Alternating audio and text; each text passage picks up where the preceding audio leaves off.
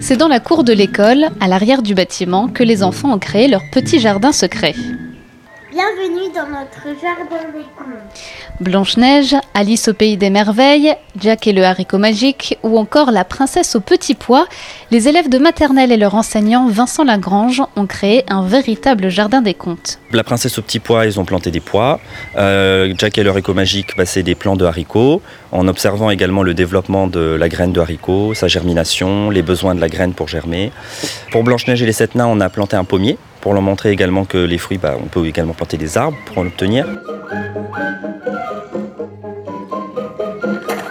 Grâce à ces histoires et à ces personnages, les enfants sont devenus de véritables petits jardiniers. Comment on fait pour germer une, une graine Ben, on lui donne de l'eau et après ça grossit.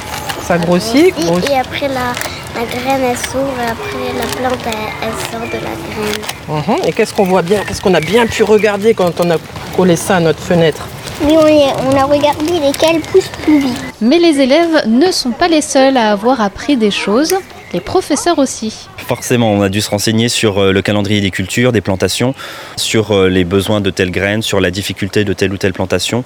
Donc euh, oui, on s'est beaucoup intéressé euh, à la façon de protéger aussi les, les plantes contre les nuisibles, euh, des choses comme ça. Après leur belle présentation théâtralisée, on a quand même interrogé les enfants sur la différence entre les fruits et les légumes. En fait, que les fruits ils poussent dans les arbres et les légumes ils poussent dans la terre. Et puis quand on leur demande ce qu'est un compost, là encore ils ont la réponse. C'est où on met les déchetteries du jardin. Ouais, c'est où on met l'herbe et, et la terre. Bon alors avec tout ça, il n'y a pas de doute, la relève pour la planète est assurée.